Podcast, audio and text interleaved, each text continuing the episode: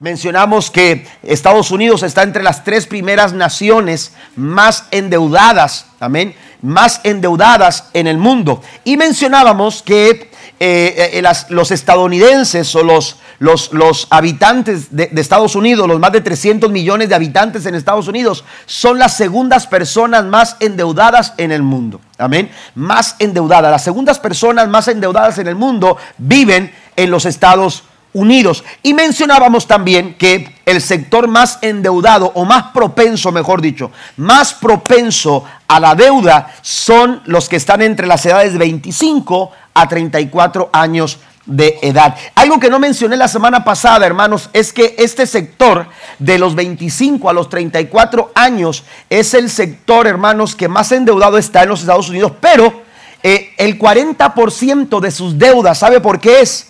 Porque se quieren sentir bien. Amén. El 40% de esa sobrecarga de deuda en los jóvenes de, 25 a 34 años de edad, los que estamos en esa edad, ah,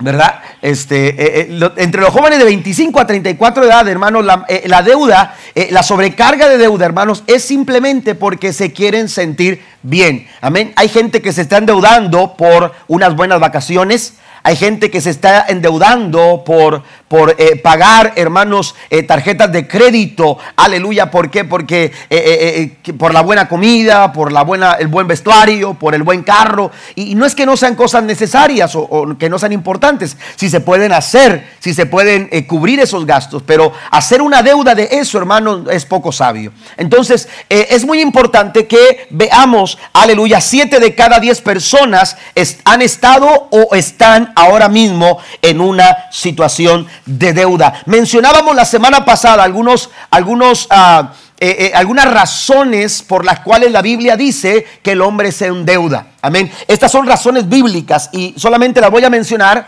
eh, porque las vimos la semana pasada. Valores equivocados, prioridades equivocadas, confianza equivocada y una actitud equivocada hacia el dinero. Estas cuatro razones, hermanos, contribuyen para que la deuda se desarrolle, la sobrecarga financiera se desarrolle en las personas. Valores equivocadas, prioridades equivocadas, confianza equivocada y una actitud equivocada hacia el dinero. Y mencionamos la semana pasada, comenzamos a desarrollar los puntos donde mencionábamos que más que principios, aunque son principios, quisiéramos utilizar más la palabra hábitos financieros. ¿Cuáles son nuestros hábitos financieros? Porque, aleluya, a veces los principios nos suena rígido, nos suena estricto. Bien pudiera ser, hermanos, utilizado como un principio, pero más que principios, quisiéramos hablar de hábitos, porque los hábitos son prácticas repetitivas, conductas que se repiten y que a la postre, hermanos, si son buenos, van a traer buenos resultados. Pero si los hábitos son malos, las consecuencias también van a serlo. Entonces, es muy importante analizar algunos hábitos a la luz de la palabra para poder nosotros liberarnos de esa sobrecarga financiera. Dios nos quiere libres de deuda. ¿Cómo lo vamos a hacer? Vamos a considerar cinco hábitos. La semana pasada comenzamos hablando del primer hábito, el cual es recuerde que Dios es el dueño y la fuente de todo. Amén. El primer hábito que nos va a ayudar a liberar la sobrecarga financiera es el hecho de reconocer que Dios es el dueño de todo. Amén. No se ponga en una posición que usted no le corresponde. Ah, pastor, pero es que ese carro yo lo estoy pagando. Esa casa yo lo estoy pagando. Es que, es que esa, esa ropa yo la estoy pagando. Es que esas pertenencias yo las he pagado. Bueno, si usted se pone en la posición de dueño, usted está generando mayor estrés y mayor tensión y sobrecarga a, aleluya, a su equipaje, que es la serie que estamos mencionando. Eh, eh, necesitamos entender que Dios es el dueño de todo. Amén. Nosotros somos administradores de todo, pero Dios es el dueño de todo. Amén. Y cuando reconocemos a Dios como dueño, estamos liberando la carga. Amén. Estamos liberando nuestra sobrecarga. La Biblia dice, la tierra es del Señor y todo lo que en ella hay. El mundo y todos sus habitantes le pertenecen. Dios es el dueño de todo. Pero también no solamente es el dueño de todo, sino que también es la fuente de todo. Amén. A veces tomamos también una idea equivocada y es que si no trabajo, eh, es que es que el salario es la fuente de lo que yo tengo, es que aleluya mi capacidad, eh, eh, mi trabajo, mi economía, todo depende de nosotros. Si hemos hemos centralizado o, o hemos depositado nuestra seguridad en esas cosas cuando la Biblia dice que de toda buena dádiva y todo don perfecto viene de dónde? De lo alto. La fuente de lo que tenemos es Dios. Él es el dueño, pero también es la fuente. ¿Qué sucede cuando no hay trabajo? ¿Qué sucede cuando no hay salario? ¿Qué sucede cuando no hay capacidad para salir a trabajar por alguna enfermedad o por algún caso eh, eh, eh, mayúsculo que no nos permite poder sufragar nuestros gastos? ¿Qué sucede cuando entramos en esa problemática? Porque todo en este mundo es inseguro. La única seguridad la tenemos en Dios. ¿Cuántos dicen amén? Cuando falta el trabajo, cuando escasea, aleluya, el salario, cuando no hay lo suficiente, la Biblia dice que Dios suplirá todo lo que os falte conforme a sus riquezas en gloria. Alguien le da un aplauso al Señor esta mañana. Tenemos que hacer de Dios el dueño de todo, pero también la fuente de todo lo que poseemos. Segundo, vamos al segundo hábito, aleluya. Aquí vamos a comenzar a desarrollar los siguientes hábitos. Voy a tratar de ser lo más breve para, para poder avanzar. Pero el segundo hábito, hermanos, tiene que ver con honestidad. Amén. Viva con honestidad. Amén. Viva con honestidad. E, en la economía de Dios, en las finanzas, a la manera de Dios, cuando vamos nosotros eh, a la forma en que Dios, hermanos, aleluya, eh, eh, pide que manejemos nuestras finanzas, esta cualidad, esta, esta honestidad, el ser honrado es muy importante. En el mundo, hermanos, el cómo se consigan o cómo se obtengan los bienes, no importa. Amén. La gente quiere ser rica cuesta de todo. Si tenemos que ensuciar a alguien para vernos limpios nosotros, los seres humanos somos capaces de hacerlo. Por eso las envidias, por eso los celos, por eso los, los pleitos, por las posiciones. Amén. Por eso a veces eh, eh, eh, hay tanto conflicto a la hora, amados hermanos, de, de, competir. se compite deshonestamente. Amén. vivimos en una sociedad corrompida. ¿Por qué? Porque nos falta honestidad. Vivimos en una sociedad deshonesta, una sociedad que vive, aleluya, deshonesta, deshonestamente, mientras que para el mundo prosperar a cuesta de lo que cueste, amados hermanos, aleluya, es lo que importa. En la economía de Dios no es así. En la economía de Dios, hermanos, la economía saludable no se mide por cuánto tienes, sino por cómo lo obtienes. ¿Cuál es, forma, la forma, cuál es la estrategia, cuál es la actitud en la que tú estás alcanzando todos e, esos bienes, todo lo que obtienes? La Biblia nos enseña, hermanos, que el cómo para Dios es muy, pero muy importante. Proverbios capítulo 15, versículo 27. Voy a, voy a mencionar muchos textos que no están en sus notas y que quisiera que usted las pudiera, hermanos, anotar. Amén. Proverbios 15, 27 dice, el avaro causa mucho dolor a toda la familia, pero los que odian el soborno vivirán. Amén. Proverbios 10, 22 dice que la bendición de Jehová es la que enriquece y no añade tristeza con ella. Este texto no está en sus notas.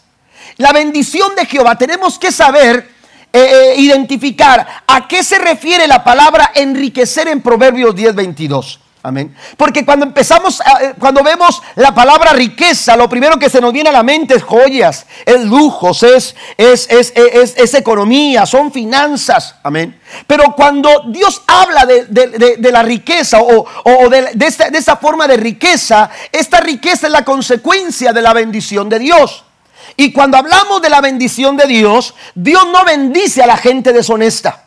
La bendición de Dios no bendice a gente, hermanos, que actúa fuera de la honestidad. No quiero decir que la gente que, es deshonesta no enriquezca, no prospere. Hay gente deshonesta. Amén. Que, que, es, es, mentirosa, es engañosa, sus negocios son fraudulentos. Y usted lo, lo mira enriquecer, pero allí no está la bendición de Dios. Eh, Proverbios 10:22 está hablando de una riqueza donde la bendición de Dios está presente. ¿Está conmigo? Donde la bendición de Dios está presente. Esta clase de riqueza, amados hermanos, no es una riqueza eh, superficial, es una riqueza profunda. ¿Por qué? Porque este texto bien pudiera leerse de esta manera, permítame señalarlo de esta manera. La bendición de Jehová es la que nos hace mejores personas. Si tu riqueza, si el carro que manejas, si la casa que, que tienes, si la ropa que vistes, si el trabajo que realizas, amén, no te hace mejor persona, esa riqueza no es una bendición de Dios. ¿Está conmigo? Esa riqueza que usted ha producido no cuenta con la bendición de Dios. Porque la bendición de Dios está sobre aquellas personas honestas. Está con aquellas personas que, que, generan, hermanos, ganancias con honestidad. Y la Biblia nos habla mucho acerca de esta cualidad, porque dentro de la economía de Dios, Dios, hermanos, sabe honrar a los que le honran. Proverbios capítulo 12 nos dice eso, Dios honra a los que le honran. Y entonces Dios busca personas que viven honradamente, que son honestos en sus negocios, que son responsables en tu trabajo. Personas que saben que las maneras y las formas de desarrollar ganancias importan.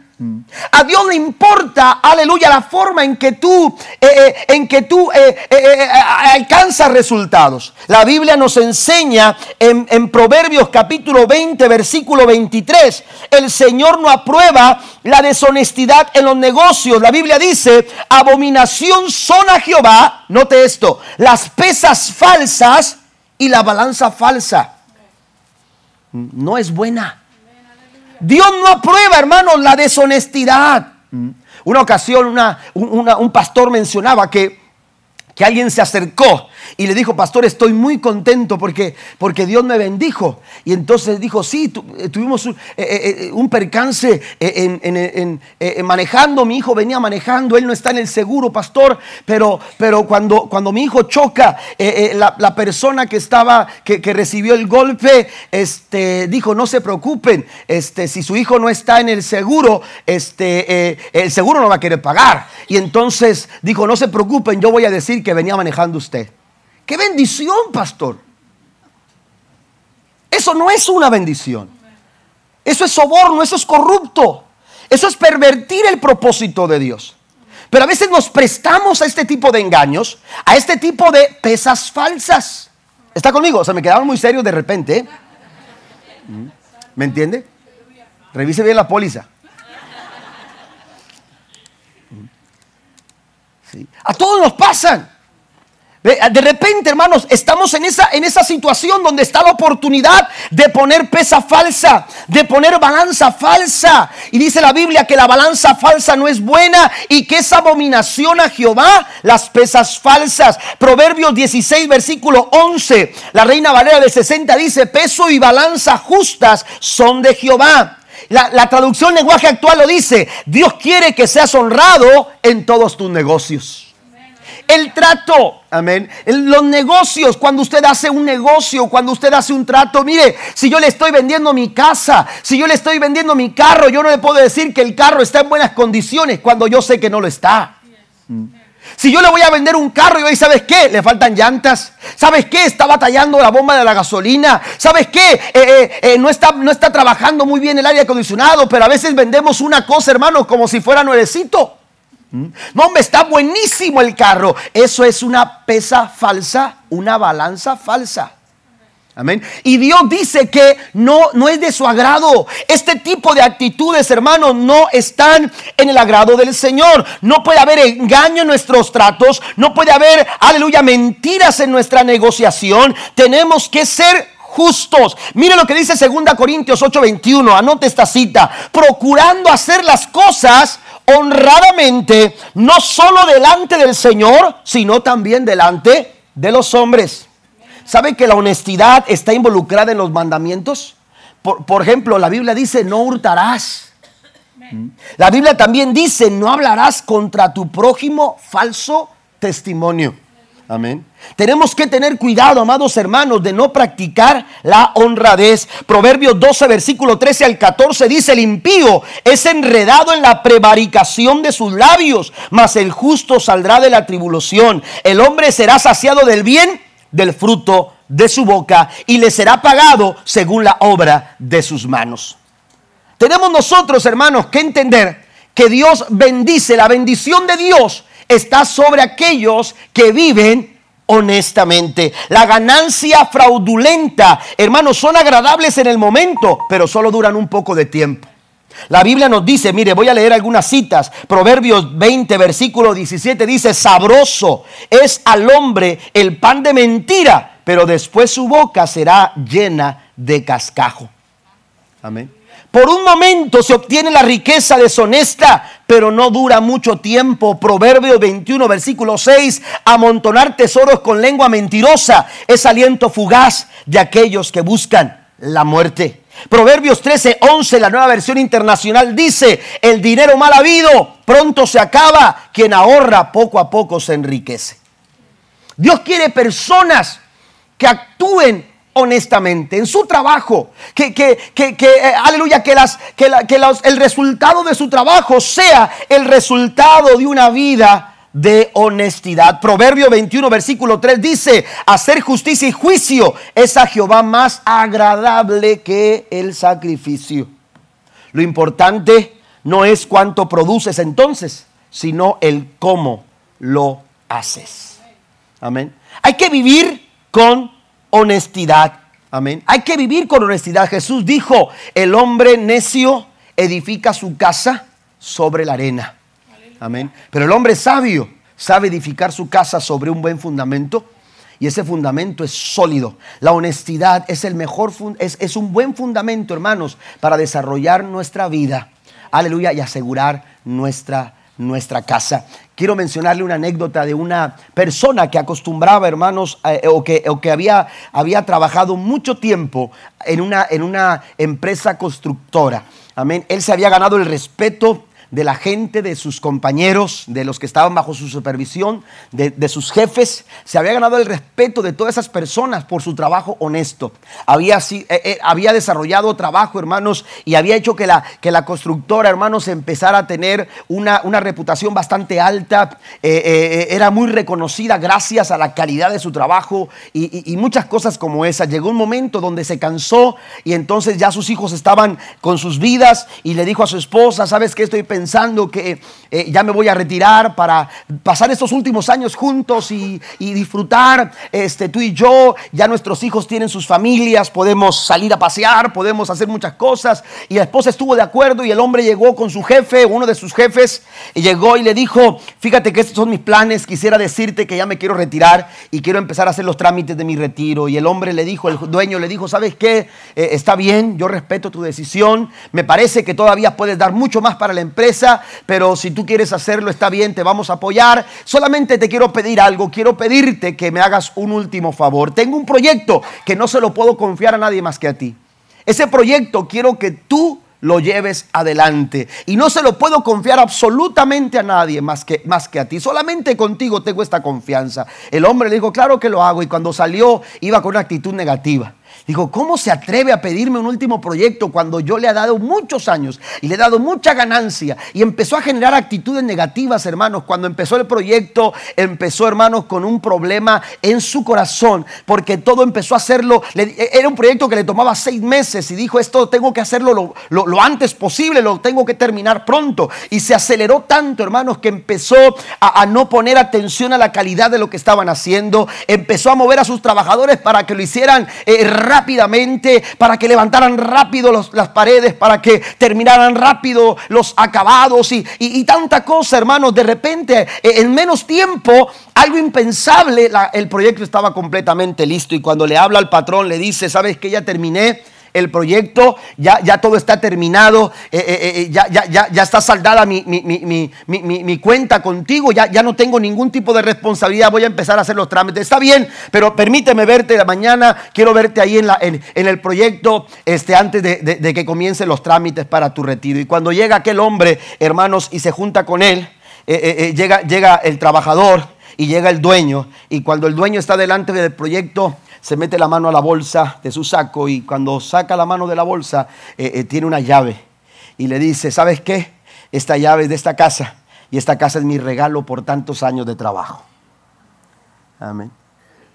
Fíjese bien, él edificó deshonestamente lo que el día de mañana fue su propia ruina. Tenemos que vivir honradamente. La Biblia dice que todo lo que hagamos tenemos que hacerlo con honradez. Procura hacer las cosas con honradez. La Biblia nos dice en Proverbios 11:30, la semilla de las buenas acciones. Pastor, ¿cómo puedo ser honrado en mi vida? La semilla de las buenas acciones. No son grandes obras, son semillas. E, es así, lo, lo, que usted hace todos los días, lo que usted hace es una pequeña semilla. Aleluya, usted quizás no, no, no, no, eh, eh, eh, aleluya, no sabe, pero lo que, el hecho de que usted llegue quizás un poquito antes de la hora a su trabajo, está poniendo una semilla. Amén. usted en, su trabajo está, está haciendo un poquito más, una semilla, se está sembrando una semilla porque está dando un poquito más está haciendo un poquito más. ¿Ah? Eh, eh, esas actitudes van generando buenas acciones a través de pequeñas semillas. Y la semilla de las buenas acciones se transforma en qué? En un árbol de vida. Una persona sabia gana amigos. Número tres, la el tercer hábito, hermanos, para poder, aleluya, aligerar nuestra carga financiera el, aleluya, el número tres es honre a Dios con sus finanzas. Tenemos que saber honrar a Dios con nuestras finanzas. Mire, aquí voy a tocar un punto que a muchos no les gusta. Amén. Sí, porque eh, eh, Usted podrá prestar su carro, usted podrá prestar su casa para que hagan algo ahí, una, un banquete con la comadre o, al, niño de la, de la amiga que eh, le van a hacer una fiestecita o cosas. A veces prestamos algunas cosas, ¿verdad? Pero, pero cuando se habla de dinero, ten cuidado, ¿verdad? Eh, cuando me tocan el dinero, eh, cuidado, eh, ahí sí tenemos ciertas reservas, ¿verdad? Y bueno, pues es, es, normal, ¿verdad? Pero tenemos que hablar de algunas cosas, hermanos, en, en cuanto a dinero, aleluya, en cuanto a nuestras finanzas. Y la Biblia es muy enfática y muy clara en esto. Proverbios capítulo 3, versículo 9, quiero que usted lo lea. ¿Qué dice?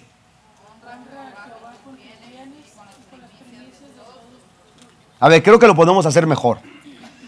Amén. ¿Qué le parece si lo volvemos a leer? Honra.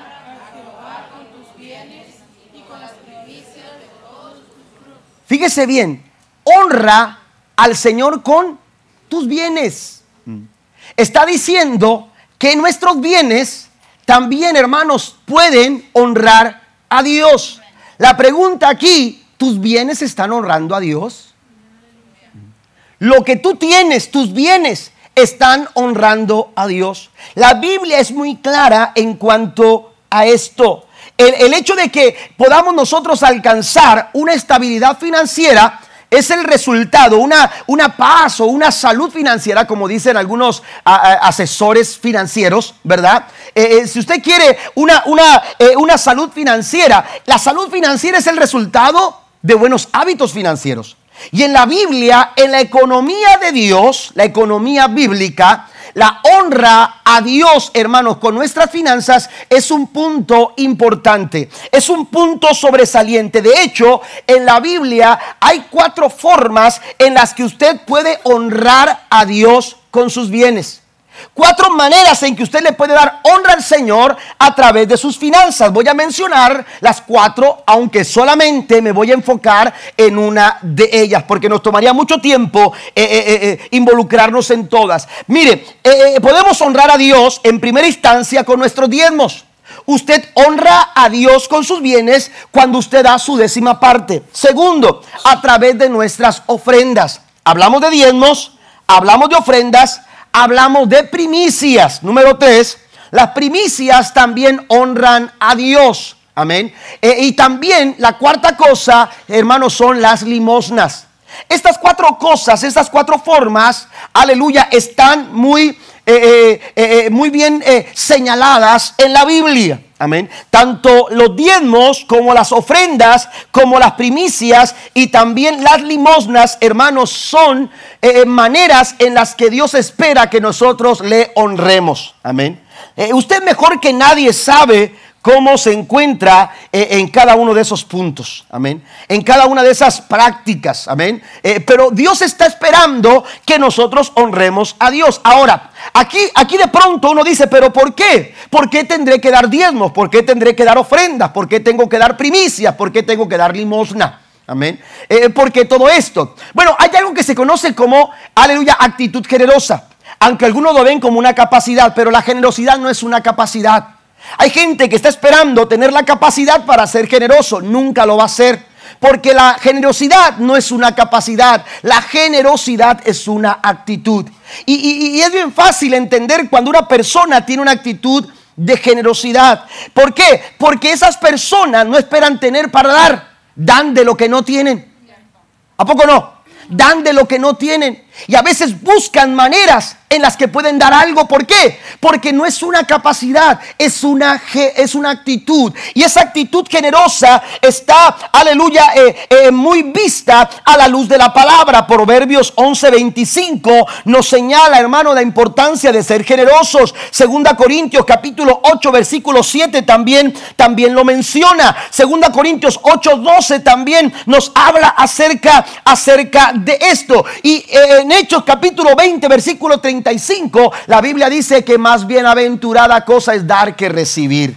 ¿Mm? La Biblia nos habla mucho acerca de ser generosos y una forma de mostrar nuestra generosidad tiene que ver con la forma en que nosotros honramos al Señor con nuestros bienes. ¿Mm? Usted está diezmando, usted está ofrendando, usted puede hacer también dar primicias o puede dar limosnas.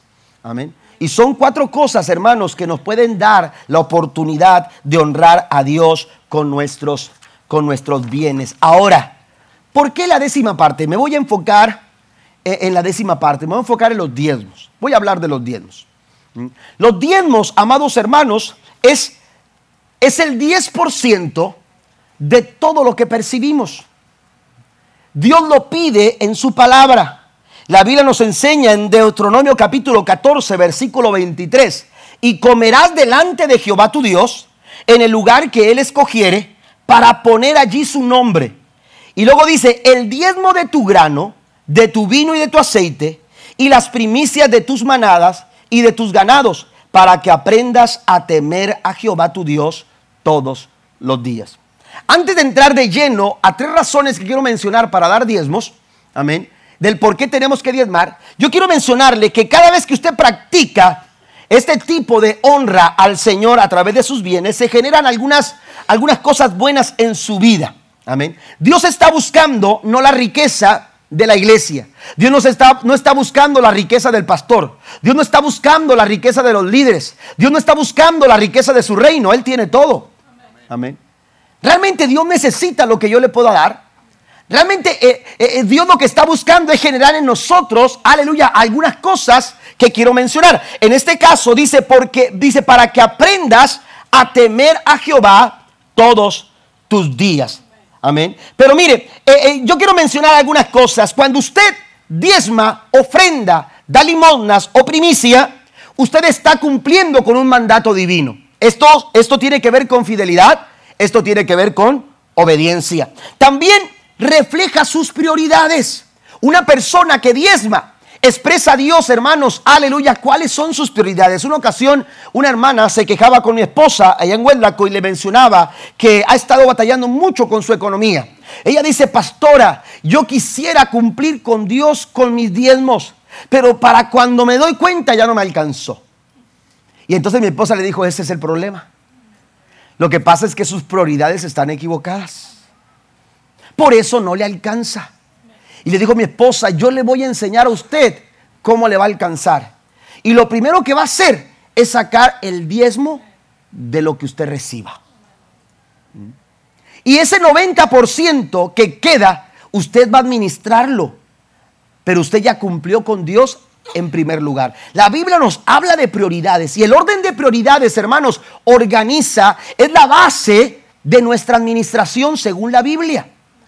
Y entonces cuando usted ordena, o usted, perdón, da sus diezmos, cuando usted ofrenda, cuando usted da primicias, cuando usted es generoso en expresión, aleluya, usted lo que está haciendo es que le está diciendo al Señor, tú eres el primero. Y cuando Dios es el primero, ¿qué dice la Biblia? Buscad primeramente el reino de Dios y su justicia. Y lo demás, el Señor te lo va a dar por añadidura. ¿Alguien le da un aplauso al Señor en esta hora? Refleja nuestras prioridades también expresa un privilegio. Para nosotros es un privilegio dar para la obra del Señor. Amén. Dar para cuando, eh, para, para, que se construya un templo, dar para que se compre la propiedad, dar para, para, para que el, ministerio siga, siga, siga siendo eh, eh, usado para, para anunciar el Evangelio. Dar con un propósito como este, hermano, es un privilegio. Es un privilegio. Por ejemplo, ofrecer algo de nuestros bienes para que se repartan despensas. Amén. A la gente necesitada es un privilegio. Y le digo por qué. Porque qué bueno, aleluya, que usted puede dar y no pedir.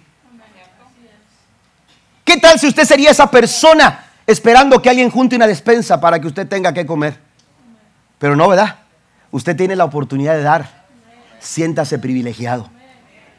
Siéntase con el privilegio de sacar unas cuantas latas o, dar un cheque o dar alguna ofrenda y diga, ¿saben que esto es para que el ministerio cinco minutos reparta no 40 despensas, 80 despensas para bendecir otras familias porque Dios me ha bendecido a mí y ahora es un privilegio darle al Señor para que la obra siga adelante. Oiga, qué hermoso.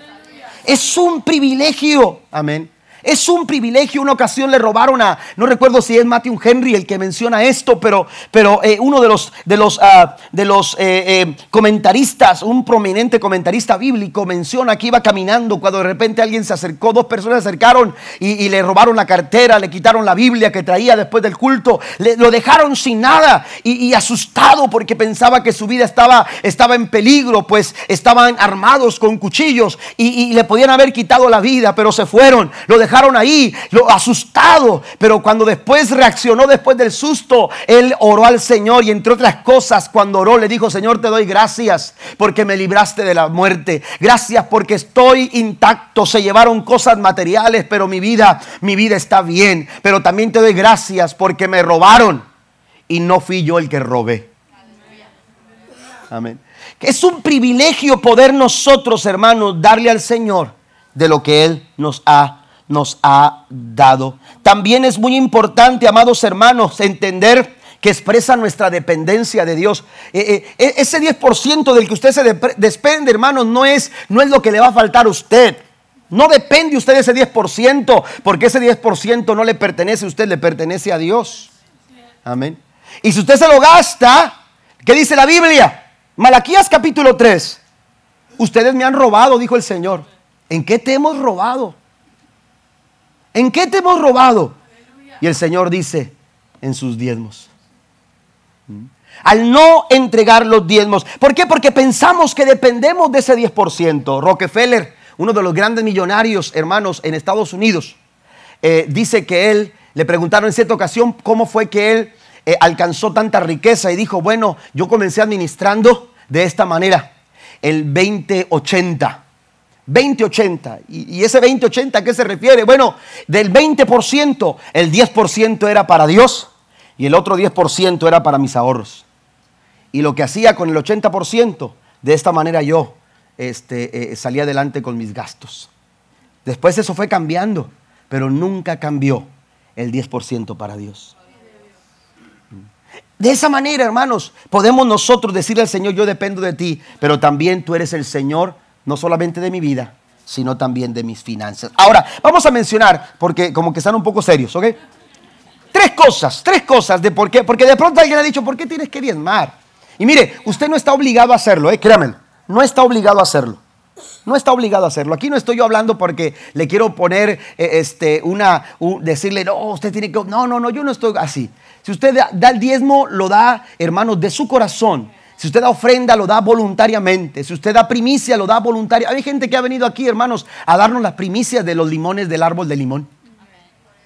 Los primeros frutos de un árbol de durazno. Hay alguien que nos diezma al principio de año su primer salario. O, da las primicias de su primer salario. ¿Mm? De repente llegan y dicen, pastor, mire, este es el primer salario que tengo en este año. Estas son mis primicias. Y eso es para la iglesia. ¿sí? Eso es para iglesia. Ahora, quiero mencionar las siguientes razones. Primero, hay gente que dice, es que ¿por qué dar diezmos si los diezmos son para el tiempo de la ley? Ese fue una, un asunto que Dios le dio a Moisés para que el pueblo diezmara. Amén. Y usted lo puede ver. En la Biblia usted encuentra, hermanos, cómo Dios le dijo al pueblo de Israel que tenían que diezmar.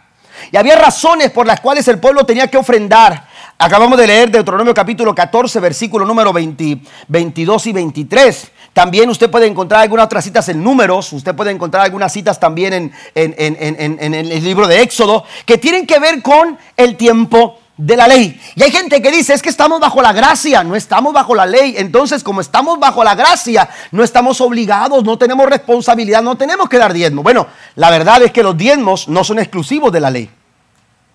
Si usted va a la Biblia, se dará cuenta que en Génesis capítulo 14, muchos cientos de años antes de la ley, ya se practicaba el diezmo. Usted puede leer Génesis 14, eh, Génesis 28, y se va a dar cuenta que en Génesis 14 Abraham diezmó al rey de Salem. Amén. Abraham, aleluya, eh, diezmó, aleluya, a Melquisedec y, diezmó, aleluya, eh, según, según Génesis 14, cientos de años antes de que apareciera la ley. Así que, entonces el diezmo no es exclusivo de la ley. Amén. También en, Génesis 28 usted va a encontrar, eh, eh, aleluya, a Jacob haciendo una declaración donde le dice a Dios, mira Dios, de todo lo que me des, el diezmo lo voy a apartar para ti. No estaba la ley. No había algo escrito que dijera, eh, tienes que hacerlo Jacob. Tienes que cumplir con tu décima parte. No había nada escrito lo, que había es una práctica, aleluya, que se, desarrollaba mucho tiempo antes de la ley. Por eso Dios, aleluya, en, en, Malaquías capítulo 3, versículo 10, dice el Señor, traed sus diezmos al alfolí. Él asume, aleluya, una práctica. Él no dice, aleluya, ¿cómo ven? ¿Será posible? Eh, ¿Cómo ven? Ah, eh, eh, ¿Podemos trabajar con esto? ¿Podemos negociar el asunto del diezmo? No, Dios asume y Él dice, traigan su diezmo al alfolí. Porque es una práctica saludable para nuestra economía. Leímos, leímos Ageo capítulo, capítulo número 1, versículo 6. Espero que no haya perdido de vista esa cita bíblica, donde Dios le dice al pueblo, trabajan mucho siembran mucho y cosechan poco. La pregunta es, ¿por qué cosechamos tan poco? ¿Por qué comemos y no nos satisfacemos? ¿Por qué bebemos y seguimos con sed? El problema, hermanos, es que estamos incumpliendo con, aleluya, la décima parte.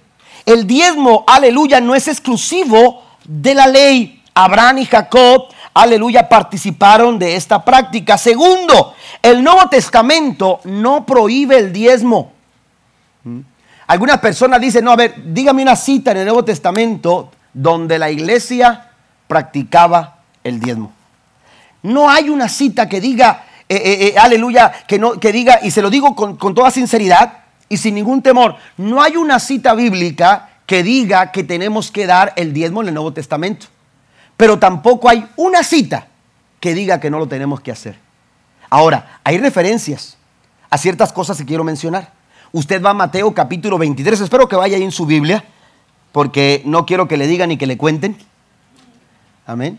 Pero en Mateo capítulo 23, versículo 23, mire lo que dice Jesús, hablando, hablando Cristo en Mateo 23 y voy a mencionar una de las frases más comunes en el Evangelio según San Mateo.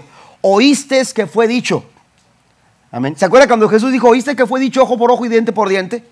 Pero yo os digo. Y replanteó, replanteó la idea. Oíste que fue dicho que tienes que cobrarte ojo por ojo y diente por diente. Yo te digo otra cosa. ¿Eh? Esa era la ley del talión. Yo te digo la ley del amor. Amén. No se trata de acabar con tus enemigos sacándole el ojo que te sacó él. Acaba tus enemigos a través del perdón. Acaba con ellos, pero a través del perdón. Quiere hacer amigos, perdone.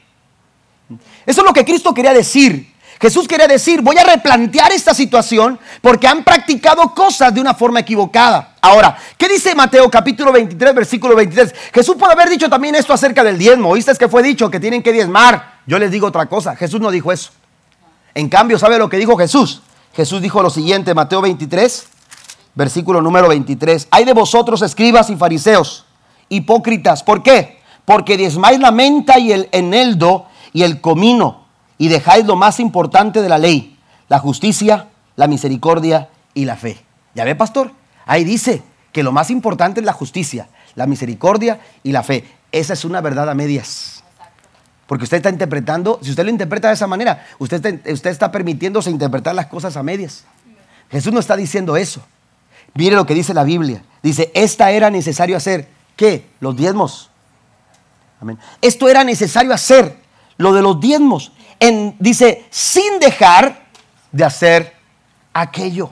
Amén. Es decir, tú podías seguir practicando la décima parte sin dejar de hacer lo otro. El problema de ustedes es que ustedes siguieron practicando los diezmos, pero dejaron de hacer esto.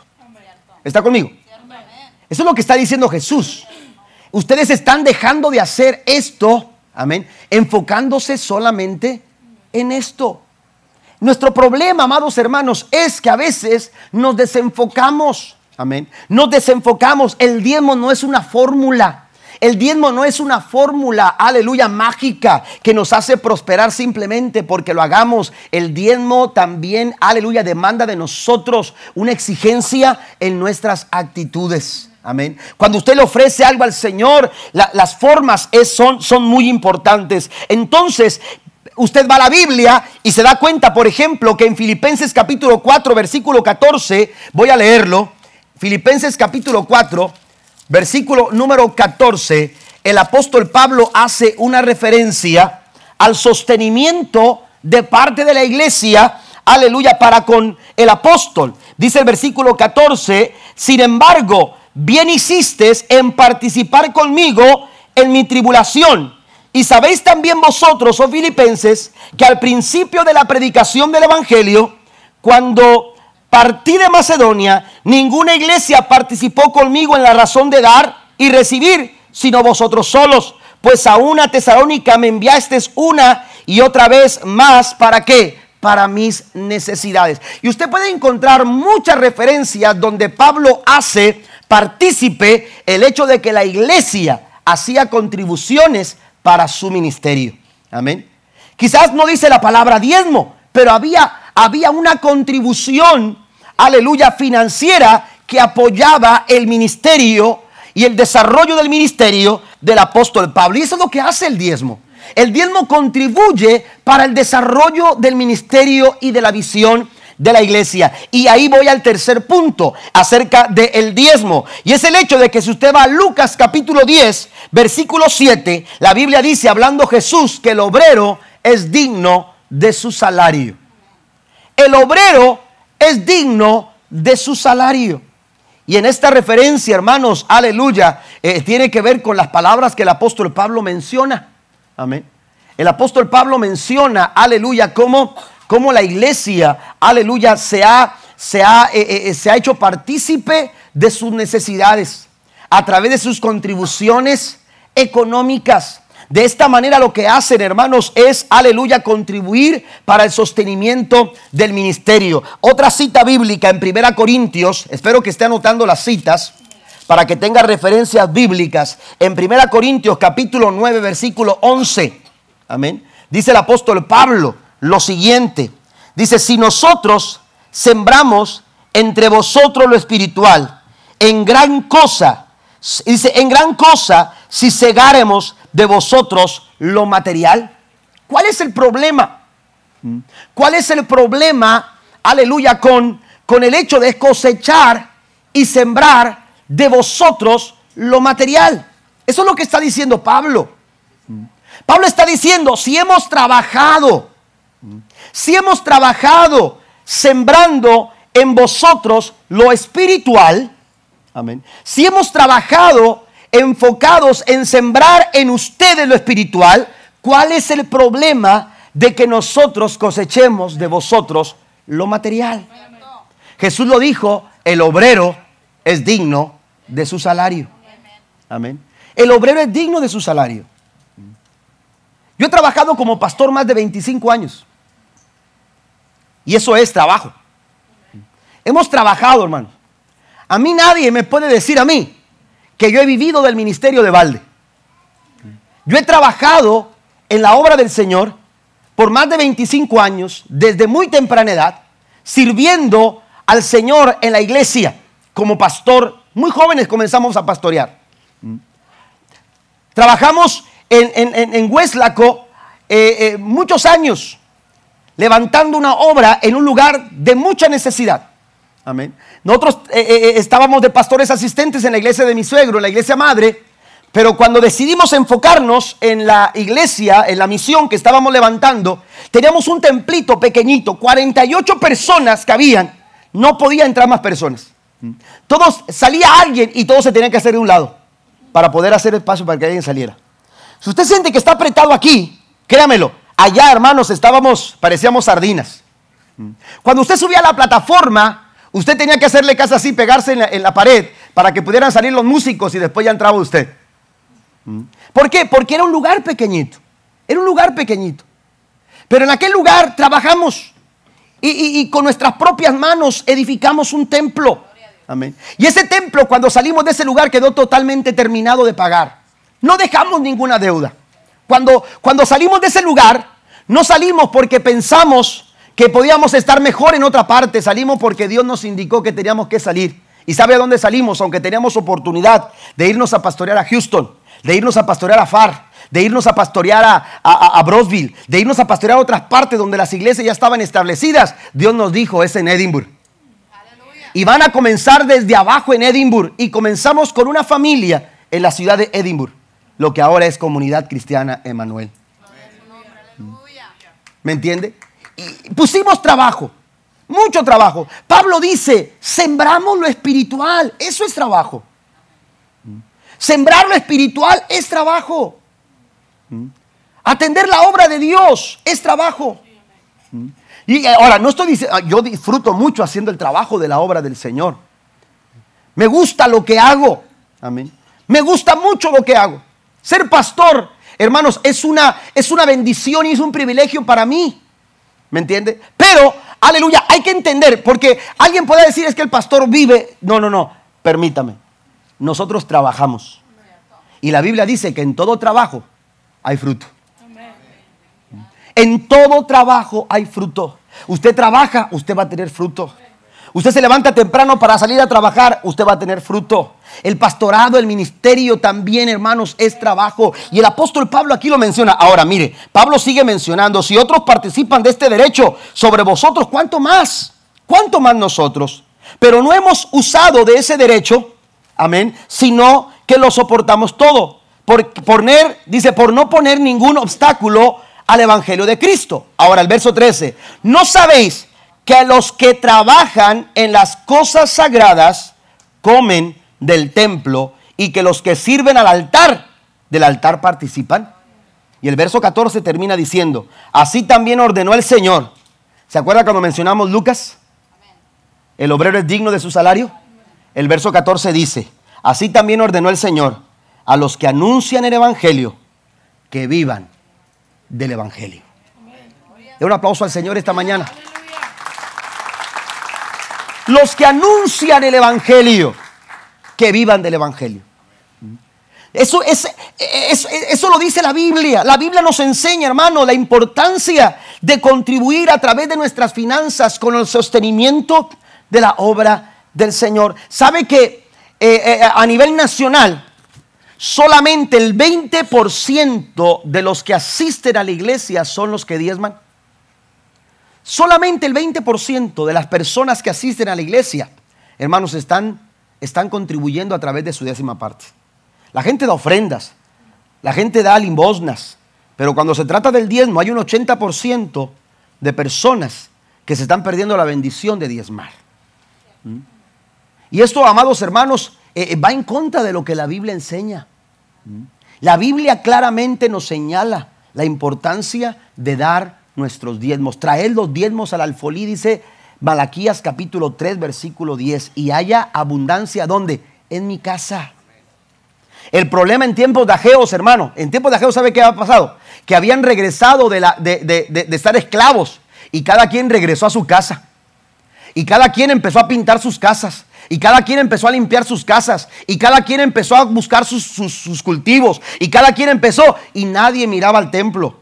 Y habían pasado 15 años. Y las puertas del templo estaban destruidas. Y la gente pasaba por el templo y en el templo había telarañas. No había quien siquiera se acercara a quitar las telarañas.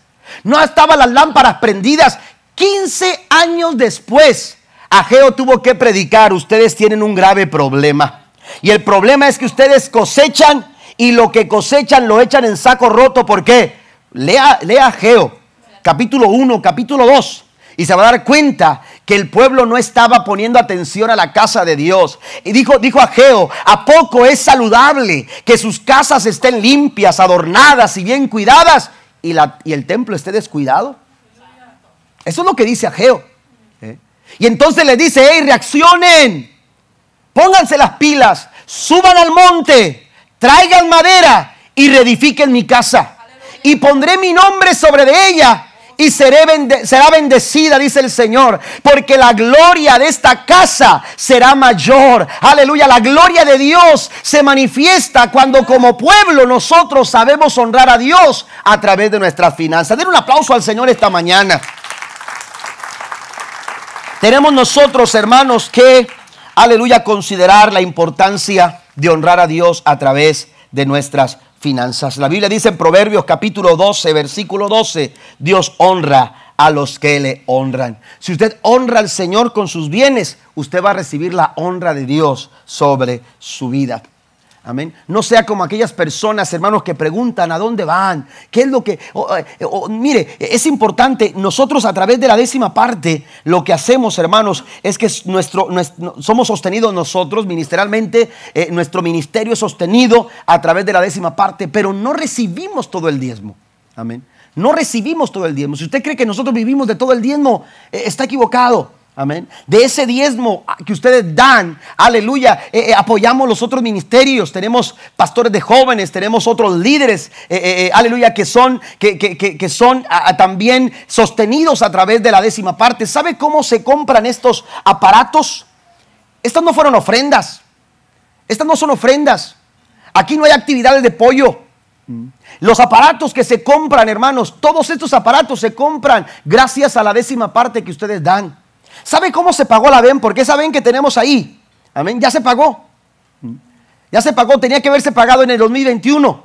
2020, 2023 se tenía que haber pagado esa VEN. Gracias al Señor, hermanos, esa VEN se pagó en diciembre. ¿Y sabe por qué se pagó? Porque ustedes dan diezmos. La décima parte, hermanos, va más allá que simplemente, aleluya, mencionar, es que el pastor se está, se está eh, eh, eh, enriqueciendo. No, no, no, créamelo, la décima parte, hermano, la estamos distribuyendo para, para, para el beneficio de la obra del Señor. ¿Mm? Necesitamos nosotros saber el hecho de que Dios, hermano, está buscando gente que le honren a través de sus bienes. Yo puedo dar muchos testimonios de personas que aquí en la iglesia han sido bendecidos gracias a que han honrado al Señor con sus bienes. Y muchos me los platicaron, porque lo dije la, semana pasada, dije, algunos de ustedes quieren compartir algún testimonio. Todos me platicaron testimonios, pero nadie quiso pasar aquí al frente. Amén. Entonces solamente quiero, quiero decirles que hay muchas personas, muchas personas que han sido bendecidas. Un hermano un día me dijo, pastor, dice, eh, cuando la pastora pidió las promesas de fe para el préstamo, eh, nos pedían 130 y tantos mil dólares. 132 mil dólares nos pedían para poder solicitar el préstamo como, como enganche. Amén. Teníamos que tener 132 mil dólares. Y cuando se hicieron las promesas de fe de mil dólares, amén, yo le dije a mi esposa cuando salimos de la iglesia, le dije, yo quiero dar esos mil dólares. Y ella dijo, pero es que no tenemos. No tenemos. Y estuvimos ahí platicando y cómo le vamos a hacer y cómo lo vamos a hacer. Y dijo, pero yo sentía en mi corazón, le dije, mira, yo no sé cómo le vamos a hacer, pero vamos a anotarnos vamos a anotarnos y, este, y, vamos, a hacer, vamos a hacer una promesa. Y llegaron el domingo en la noche y se anotaron y dieron su papel de la promesa de fe por mil dólares. La siguiente semana el hermano recibió bonos de hasta cuatro mil dólares. Y de esos cuatro mil dólares, Él dio mil dólares para la promesa de fe. Esos bonos, dice, no los habíamos visto. No sabíamos. No sabíamos nosotros, no nos habían dicho y de repente llegaron en su trabajo. Amén. Y muchos testimonios como esos, hermanos, se, dan. ¿Sabe por qué? Porque cuando hay una actitud generosa, la, generosidad no es una capacidad. No busque tener capacidad para dar. Usted dé por una actitud.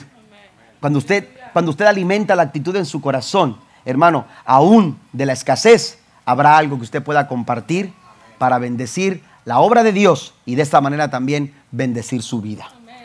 Vamos más, más adelante, punto número cuatro.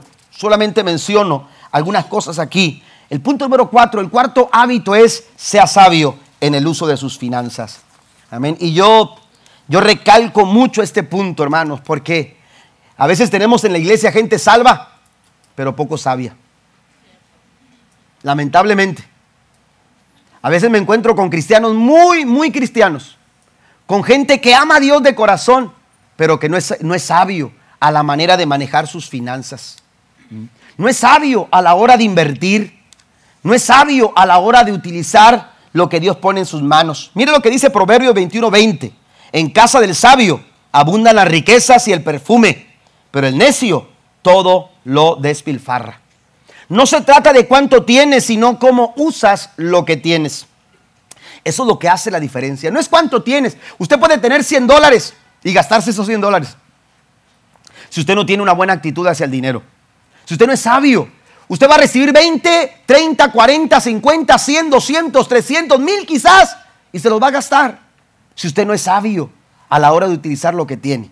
Amén. Y la Biblia dice que en la casa del sabio hay riqueza mientras que en la casa del necio no la hay. ¿Por qué? Porque todo lo dispelfarra. Amén. Hay cuatro cosas, hermanos, que menciono en este punto que nos pueden ayudar a ser sabios a la hora de utilizar nuestras finanzas. Las menciono. Primero, ahorre sabiamente.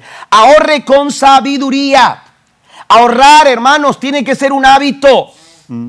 Hay gente que está esperando tener para ahorrar. Cuando yo tenga 100 dólares voy a apartar 20. Amén. Si usted no ahorra de esos 10 dólares, el día que tenga 100 no va a ahorrar 20 dólares. ¿Por qué? Porque el ahorro es un hábito. El ahorro es un hábito. Yo comencé a ahorrar muy poquito, de muy poquito. Amén. Y, me, me aprendí el hábito de ahorrar y yo les enseño a mis hijos a hacer lo mismo. Aprendan a ahorrar un dólar. Si les damos dos dólares o tres dólares para, para, tomarse una soda o unas papitas allá en, el, eh, en la escuela, eh, eh, ahorren de eso. Aparten su diezmo, pero también ahorren de eso. y ellos han aprendido a ahorrar. Amén. Han aprendido a orar. Y, es muy importante el saber, hermanos, hacer un ahorro. Ya mencionaba yo eh, a Rockefeller, el 10% es para Dios, el otro 10% es para mi ahorro y el 80% de ese 80% yo salgo adelante con mis necesidades. Entonces, el ahorro, hermanos, es un hábito. Mira lo que dice la Biblia. La Biblia dice en Proverbios 21:20, suena un poquito medio eh, eh, grotesco algo, pero mire lo que dice, el sabio guarda Amén. El sabio guarda las provisiones, pero después dice, el bruto, así dice, el bruto las desperdicia. El poco sabio. Amén. Mientras que el sabio guarda las provisiones, el menos inteligente. Amén. El menos inteligente, no sé cómo diga la versión que usted trae, pero dice aquí, el bruto las desperdicia. Es importante que usted aprenda a ahorrar. Póngase de acuerdo con su esposa. ¿Qué vamos a ahorrar esta semana? ¿Cuánto vamos a ahorrar? ¿Cuánto vamos a apartar para nuestro ahorro? Amén. Dicen que el ahorro, hermanos, es el mejor de los amigos en tiempos de adversidad. Amén. Es el mejor de los amigos en el tiempo de la adversidad. Pero dicen que es el mejor aliado en el tiempo de la oportunidad. Aprenda a ahorrar con sabiduría. Segundo, mantenga un registro de sus finanzas. Hay gente que, se, que está gastando lo que no sabe que no tiene. ¿Por qué? Porque no llevan un registro de sus finanzas. No llevan un, un registro, amados hermanos, de, de, cómo están sus estados de cuenta. Mire, antes usted tenía que esperar a que viniera el estado de cuenta cada mes. Usted tenía que hablar por teléfono para preguntar cuánto es mi, cuánto, cuánto es lo que tengo en la, en la cuenta. Amén. Y entonces, e, este, dice que una ocasión una, un, un, esposo llegó con su esposa y, ella nunca había manejado una chequera y le dijo, mira, eh, eh, eh, ya no vas a tener que usar dinero efectivo, este, este, este librito de cheques, tú vas a solamente a poner la cantidad. Le empezó a enseñar cómo tenía que llenar el cheque y poner tu firma y con eso puedes comprar, con eso puedes ir a la tienda y comprar. Oiga, la señora se emocionó tanto que se agarró el librito. Amén. Y se fue y empezó a dar cheques y cheques y cheques y cheques y cheques. Oiga, de repente cuando el esposo se da cuenta, le hablaron por teléfono y dice, oiga señor, eh, aquí tenemos varios cheques rebotados que han tenido que rebotar porque usted no tiene fondo, están dando, eh, entran entrando cheques, usted tiene que arreglar esto porque eso es un problema, esto también es un delito, porque es un fraude. Pero la mujer no sabía. Y entonces llegó el esposo después de haber saldado todo eso. Dijo, ¿qué hiciste? Eh, estás, eh, estás gastando dinero que no tenemos en la cuenta. Dijo, ¿por qué no? Si tú me dices, yo todavía tengo cheques. Yo todavía tengo cheques en el, aquí, aquí todavía hay con qué gastar. Dijo, no, no se trata de hacer cheques y cheques. Tiene que haber un respaldo financiero. Usted lo sabe, ¿no? Pero a veces estamos gastando lo que no tenemos porque no tenemos conciencia, no tenemos un registro. Mire lo que dice la Biblia. La Biblia dice en Proverbios 27, versículo 23 y 24, mantente atento al estado de tus ovejas. Esto quiere decir al estado de cuenta. Amén. Mantente atento al estado de tus ovejas, cuida bien a tus, a tus rebaños, porque las riquezas no duran para siempre. Amén. Necesitamos nosotros, hermanos, mantener un registro de nuestras finanzas. Mire, hoy en día usted en su, eh, eh, aparato eh, de teléfono, usted puede bajar una aplicación o en su tablet, aleluya, una aplicación de su banco. Y ahí usted pone una clave, un password, un, este, una, un username, ¿verdad? este, y, y usted entra directamente para saber cuáles son sus estados de cuenta. No necesita hablar por teléfono, no necesita esperar sus estados de cuenta. Usted los puede bajar a través de aplicación y ver qué es lo que hay. Si ya entró un cobro, si ya entró un depósito, usted lo puede hacer a través de eso. Tenemos mucha facilidad para hacerlo, pero es otro tema también. Haga un presupuesto. También es importante, hermanos, el hecho de establecer un presupuesto. Esto es el presupuesto no es otra cosa, hermanos, que un gasto planeado. Hay gente que no tiene sus gastos planeados, mi esposa lo sabe. Amén. Yo tengo, yo tengo eh, eh, un presupuesto del mes. Amén. De cuánto yo tengo que tener eh, en, la cuenta de banco para cubrir tal día, tal cobro. Amén. Y entonces yo tengo un presupuesto. ¿Por qué? Porque yo, yo para el mes de marzo, yo ya tengo el presupuesto de lo que voy a gastar. Yo ya sé lo que voy a gastar. Amén. Yo sé lo que voy a gastar para el mes de marzo. ¿Por qué? Porque tengo un gasto planeado. Eso es un presupuesto. Amén. Y cuando nosotros, hermanos, vemos que ese presupuesto está muy justo, entonces hacemos algunos cambios. ¿Mm? ¿Me entiende? Pero el presupuesto, hermanos, es, es, como, es, como, es como un salvavidas. Amén. Inflable. Amén. Nos, ayuda a flotar y aligeramos la carga. ¿Está conmigo? La Biblia nos dice en Proverbios 21, versículo 20, los necios gastan todo lo que consiguen. Gastan todo. El dinero, hermanos, hay que saberlo usar. Hay gente que, pastor, es que el dinero para gastarlo. Eso es una mentira. Mm. Hay que saber manejar el dinero. A veces el, dinero termina manejándonos a nosotros. Tenga cuidado. Usted tiene que ser sabio y manejar el dinero, ¿no? Para que después no esté como en la fotografía ahí. ¿Y ahora cómo le vamos a hacer? Y por último, pague sus deudas. Sea responsable. La Biblia dice en Romanos 13, 8, no tengan deudas pendientes con nadie. Amén. Tenemos que ser responsables. Hay gente que, gasta aún cuando dice, ah, es que tengo que pagar eso. No, a ver cómo lo hacemos después. Eso es negligente. Eso no honra a Dios. Que a usted le estén cobrando por teléfono y que usted se esté escondiendo en el cuarto y que diga a su hijo, eh, eh, buscamos a tu papá y, y llega el niño, es que papá dice que no está. Papá dice que no está, mamá dice que, mamá dice que salió. Amén. Cuidado, hermanos. Eso no agrada a Dios. Hay gente que, está, está quedando mal en todas partes con sus pagos. Y eso no honra a Dios. Eso no es buena mayordomía. Eso no le agrada al Señor. No debáis. No tengan, dice, ninguna cuenta o deuda pendiente. Proverbios 10, versículo 4 dice que la mano del negligente empobrece, mas la mano del diligente enriquece. Proverbios 21, verso 5 dice los pensamientos del delincuente, del diligente, perdón, ciertamente tienden a la abundancia. Pásenos músicos, por favor. Mas todo el que se apresura alocadamente, de cierto va a la pobreza. Dios no quiere, hermano, que usted termine en pobreza. Dios no quiere que tu negocio fracase. Dios no quiere que las oportunidades que tienes en la vida, hermanos, traigan o dejen malos dividendos. Dios quiere tu bienestar. La Biblia dice que la bendición de Jehová es la que enriquece y no añade tristeza con ella. Dios no trae una bendición que va a causar tristeza a tu vida. Dios no va a traer una bendición que va a traer frustración a tu corazón. Dios lo que va a hacer, hermanos, es traer una bendición que va a hacerte una mejor persona y va a sacar lo mejor de ti y va a sacar adelante a tu familia. El quinto hábito, hermanos, el quinto hábito es encomiende todo a Dios. Encomiende todo al Señor.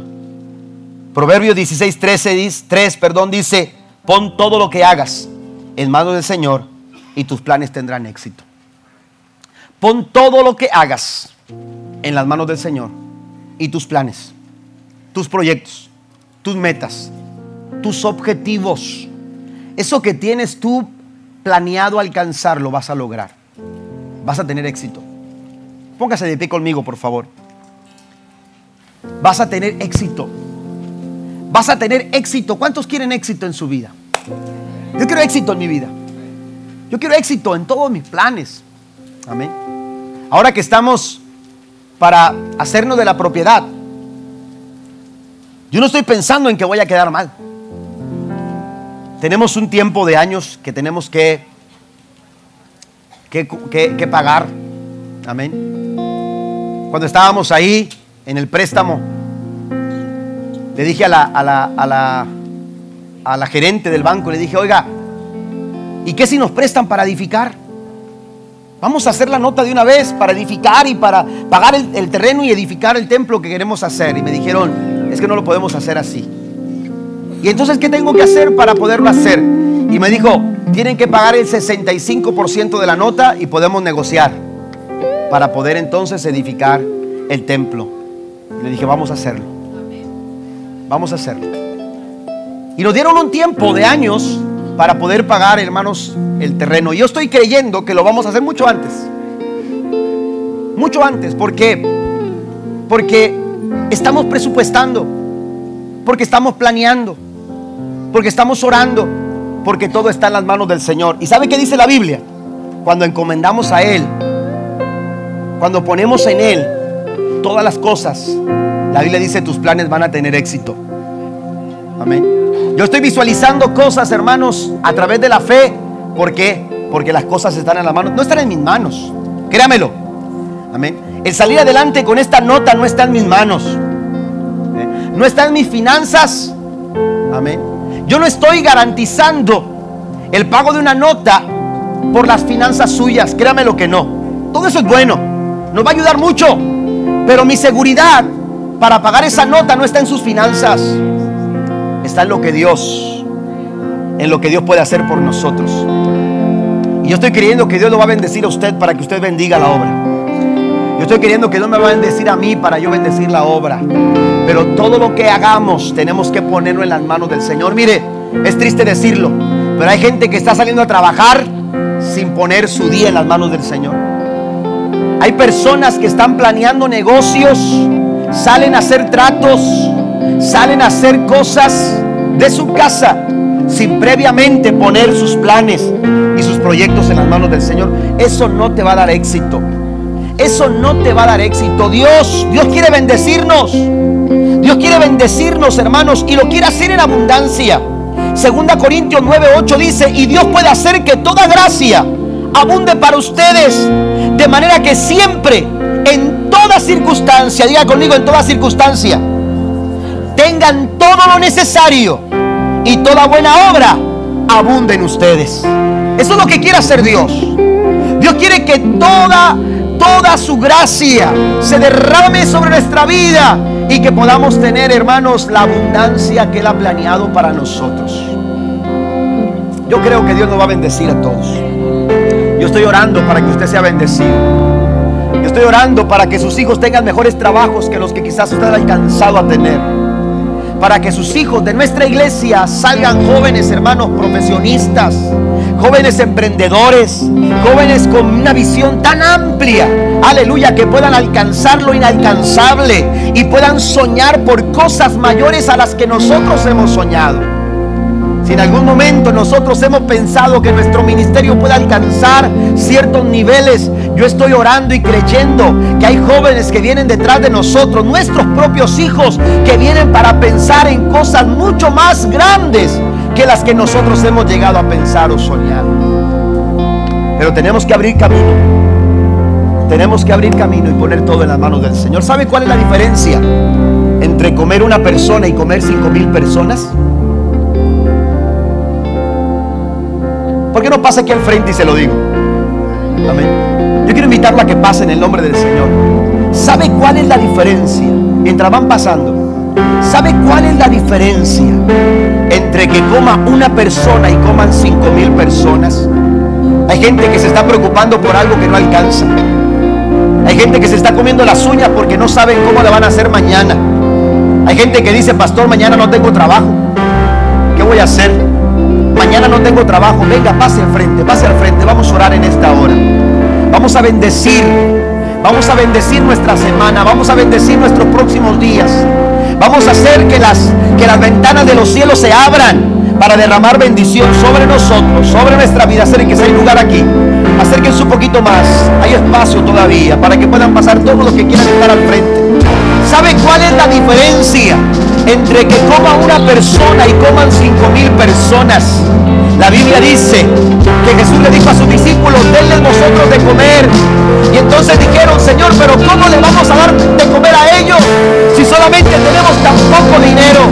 Jesús les dijo, vayan y busquen entre la gente qué es lo que hay. Y se encontraron a un joven que traía cinco panes y dos peces para comer en su día. Eso solamente alcanzaba para él. ¿Por qué? Porque los había traído de casa y los traía en sus manos. Pero ¿sabe qué hizo la diferencia? Para alimentar a más de 5 mil personas. Cuando este muchacho soltó lo que tenía. Cuando este muchacho dejó de tener en sus manos aquellos cinco panes y aquellos dos peces. Cuando esos cinco panes y aquellos dos peces pasaron a estar en las manos de Cristo. ¿Sabe qué sucedió? La Biblia dice que comieron cinco mil personas contar mujeres ni niños. Y sobraron hasta 12 cestas llenas de pedazos. Sobró comida, sobró alimento.